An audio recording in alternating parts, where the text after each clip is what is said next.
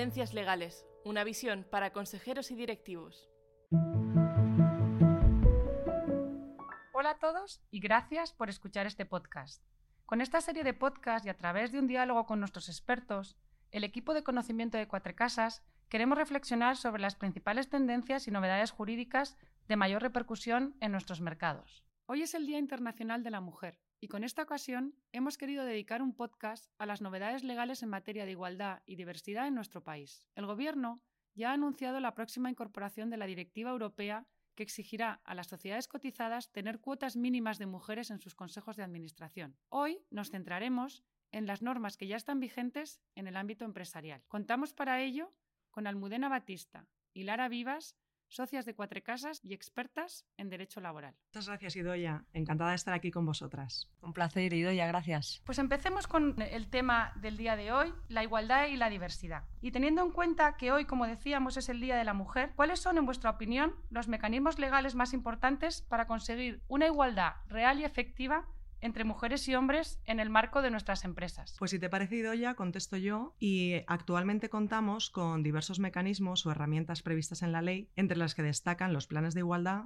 la valoración de puestos de trabajo por puestos de igual valor, las auditorías salariales y los registros retributivos. Muchas gracias, Almudena. ¿Y nos podrías explicar brevemente en qué consisten cada uno de estos mecanismos? Por supuesto. Pues empezando por los planes de igualdad, es una obligación legal para todas las empresas que tengan una plantilla igual o superior a 50 personas estos planes, y bueno, de forma muy resumida, consisten en un conjunto de medidas que deben implementarse durante un plazo determinado, el máximo cuatro años, con el objetivo de conseguir la igualdad de género en una serie de áreas mínimas obligatorias, como son selección de personal, clasificación profesional, promoción, formación, conciliación y retribución, incluida, por supuesto, la auditoría salarial, prevención del acoso e infrarrepresentación femenina. Pero, Almudena, los planes de igualdad no son algo nuevo. ¿Por qué los destacas ahora por su relevancia? Bueno, pues eh, aunque efectivamente los planes de igualdad no son algo tan novedoso porque existen en nuestra normativa desde el año 2007, inicialmente esta obligación se estableció exclusivamente para las empresas con una plantilla superior a 250 personas. Sin embargo, eh, desde 2019 dicha obligación se amplió de forma gradual hasta empresas que tengan una plantilla de 50 personas trabajadoras o superior. Por tanto,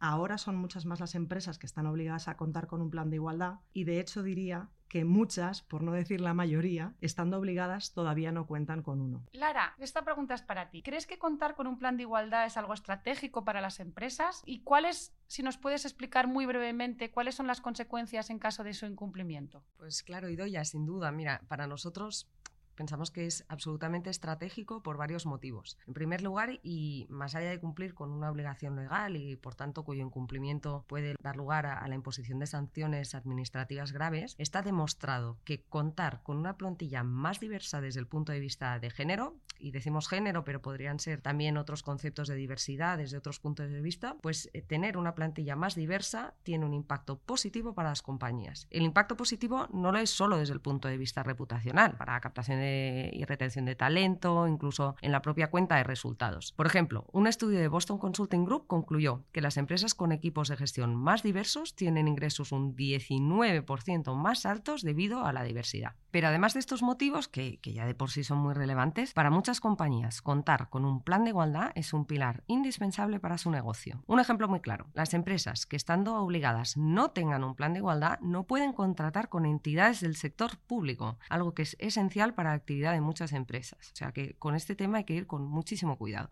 Y además, a partir de septiembre del 23, no contar con plan de igualdad supondrá también la imposibilidad de beneficiarse de cualquier incentivo a la contratación laboral. Por ejemplo, pues todas las bonificaciones, ya. Queda claro efectivamente, Lara, que es esencial para las empresas contar con un plan de igualdad. Y desde ese punto de vista, me gustaría que nos explicaras si es algo sencillo de llevar a cabo.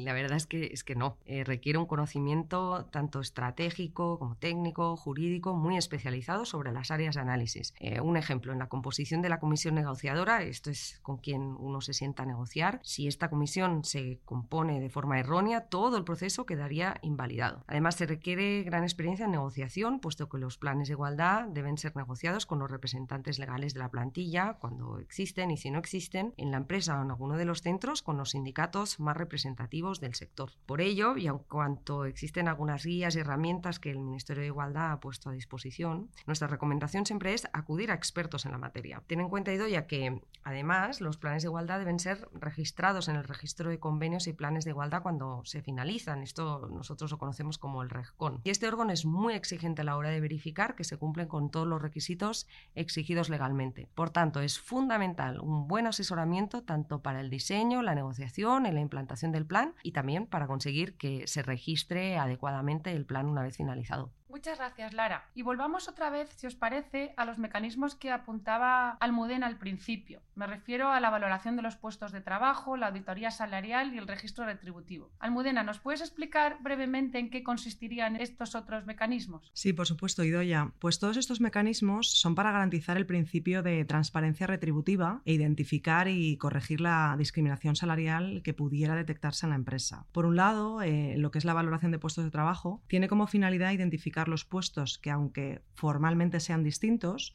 pues atendiendo a diversos criterios, como pueda ser la naturaleza de las funciones, la formación, condiciones laborales, entre otros, pues se considere que tienen el mismo valor. Así, se trata de garantizar este principio de igualdad de retribución para puestos del mismo valor, evitando situaciones de discriminación directa o indirecta. Por otro lado, en relación con la auditoría salarial, pues esto es un diagnóstico retributivo que se realiza con base a esta valoración de puestos de trabajo y que tiene como objetivo detectar otros factores desencadenantes de la desigualdad retributiva que se pueda producir. Por ejemplo, detectando si hay ausencias de medidas de conciliación o de corresponsabilidad, dificultades en la promoción de la mujer por exigencias de, no sé, por ejemplo, movilidad, disponibilidad de horarios u otro tipo de circunstancias, y con todo ello establecer un plan de acción o de actuación para corregirlo. Pues por ello es esencial hacer una auditoría salarial con carácter previo a la aprobación del plan de igualdad. Y por último, en relación con el registro salarial, es una herramienta o medida que debe hacerse anualmente y que incluye los valores medios de la retribución que se abone desagregado por sexo, categoría y grupo o puesto eh, u otro sistema de clasificación que exista en la empresa. Las empresas que tienen la obligación de hacer esta auditoría salarial también deben hacerlo por puestos de igual valor y, en caso de detectarse brechas superiores al 25%, justificarlas o, de no haber justificación, pues introducir medidas correctoras. Almudena, entonces esto significa que si la brecha salarial que sale en la empresa después de este diagnóstico es inferior al 25%, no hay discriminación, que puede estar la empresa tranquila. En realidad no es así. O sea, hay que, hay que distinguir dos conceptos que, que son diferentes, ¿no? Brecha y discriminación. La brecha es la diferencia porcentual que se detecta en la media o en la mediana de las retribuciones entre un género y otro y la norma obliga a justificar la brecha si ésta es superior al 25%. Por tanto, si existe una justificación objetiva y razonable desvinculada del género, no habrá discriminación. Sin embargo, y ojo, aun cuando el porcentaje sea inferior al 25%, si no existe ninguna explicación diferente del género, existirá discriminación. Por tanto, eh, la adecuada realización de los registros y las auditorías salariales es algo esencial. Antes mencionabais también que además de la igualdad o diversidad de género, la empresa puede tener en cuenta la diversidad desde otras perspectivas. Lara, ¿nos puedes hablar un poquito más sobre esto? Uy, por supuesto, además este tema Almudena y a mí nos, nos encanta. Eh, hasta ahora nos hemos centrado en la igualdad de género entre mujeres y hombres, pero también nos podemos tener, eh, centrar y tener en cuenta otras dimensiones de la diversidad, la edad, la nacionalidad, la raza, la diversidad funcional, la orientación o identidad sexual, por ejemplo. Hay empresas que quieren dar un paso más allá en diversidad y, en el género y diseñar e implantar planes de diversidad como una muestra de su compromiso de desarrollo en las políticas y principios ESG. En este contexto, la diversidad es un activo esencial en las organizaciones para aumentar su valor, lo decíamos antes, además del impacto reputacional tan positivo que ello conlleva. Sin embargo, Lara, esto que comentas sobre la diversidad distinta del género, entiendo que es algo voluntario para las empresas o están también obligadas a tenerlo en cuenta. Pues mira, el diseño de planes de diversidad, no de igualdad, de diversidad, es voluntario a día de hoy, aunque es muy interesante por los motivos que ya hemos indicado. En cambio, ojo, porque las empresas sí que están obligadas a garantizar y promover el derecho a la igualdad de trato y la no discriminación, y no pueden ser ninguno de estos factores que mencionaba antes, más allá del género, la edad, la raza, la orientación sexual, etcétera, una causa de discriminación. Y esto es válido para todas las empresas ya a día de hoy. He leído o tengo entendido que sobre esta materia ha habido también importantes novedades con la entrada en vigor de la Ley 15-2022 sobre igualdad de trato y no discriminación. Es así, ¿verdad? ¿Cuáles son los aspectos que habría que tener en cuenta y destacar para las empresas con esta ley? Pues si te parece ya te contesto yo. Y efectivamente esta nueva ley incorpora novedades bastante relevantes, como es la ampliación de la definición y tipos de discriminación, porque además de la directa o indirecta, pues se regula la discriminación por asociación, por error, múltiple o interseccional, así como el acoso discriminatorio. Aunque quizá lo más relevante, desde mi punto de vista, es que además de la prohibición de discriminación por los motivos digamos, clásicos de sexo, raza, religión, edad y demás, se añaden la identidad sexual, la expresión de género, la enfermedad o condición de salud y el estado serológico de predisposición genética a sufrir patologías. Pero Almudena, estas novedades eh, me gustaría que nos explicara si se traducen en nuevas obligaciones para las empresas y, en su caso, qué recomendaciones darías a la vista de estas eh, novedades? Pues yo lo que recomendaría es aplicar métodos o instrumentos suficientes para detectar y adoptar medidas preventivas, eh, articular medidas adecuadas para detener situaciones discriminatorias que puedan producirse, así como informar a la representación legal de la plantilla de las acciones de responsabilidad social corporativa adoptadas y destinadas a promover condiciones de igualdad de trato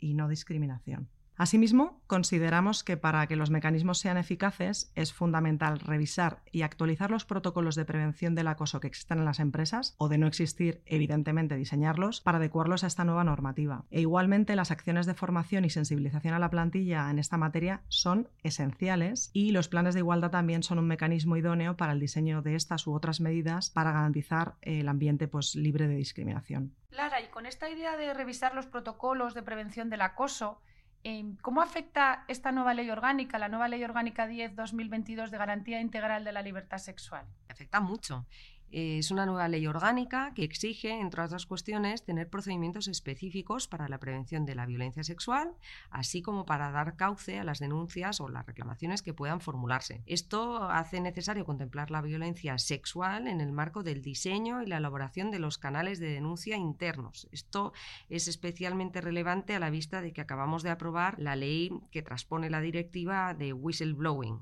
en España. Sí, muchas gracias, Lara. Sobre esa, sobre esa ley, la directiva de los canales de denuncia, haremos un podcast eh, muy próximamente. Quería hablar ahora sobre la ley trans que se publicó el pasado 1 de marzo. ¿Esta ley tiene alguna repercusión para las empresas en el ámbito laboral? Pues sí, parece que las últimas leyes todas tienen impacto en el ámbito laboral y yo destacaría que esta ley trans impone a las empresas de más de 50 personas trabajadoras que dispongan en el plazo de 12 meses de un conjunto planificado de medidas y recursos que permitan alcanzar la igualdad real y efectiva, incluyendo un protocolo de actuación para la atención del acoso o la violencia contra las personas LGTBI.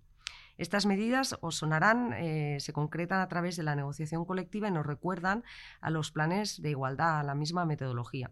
De hecho, expresamente se establece que en la elaboración de planes de igualdad y no discriminación se incluirá expresamente a las personas trans, con especial atención a las mujeres trans. Son sin duda muchísimas las novedades legales que las empresas deben tener ya en cuenta en materia de igualdad y diversidad pero por último, me gustaría saber, Almudena, si esperamos más novedades legales en esta materia en el corto plazo. Pues sí, Doya. A medio y corto plazo esperamos que se publiquen otras normas muy relevantes en este ámbito, por ejemplo, la Ley de Familias, que ampliará los permisos de conciliación y su protección legal, y en paralelo, a nivel de la Unión Europea, se está tramitando una propuesta de directiva sobre igualdad retributiva a través de medidas de transparencia salarial, por lo que sin duda pronto tendremos más novedades que contar.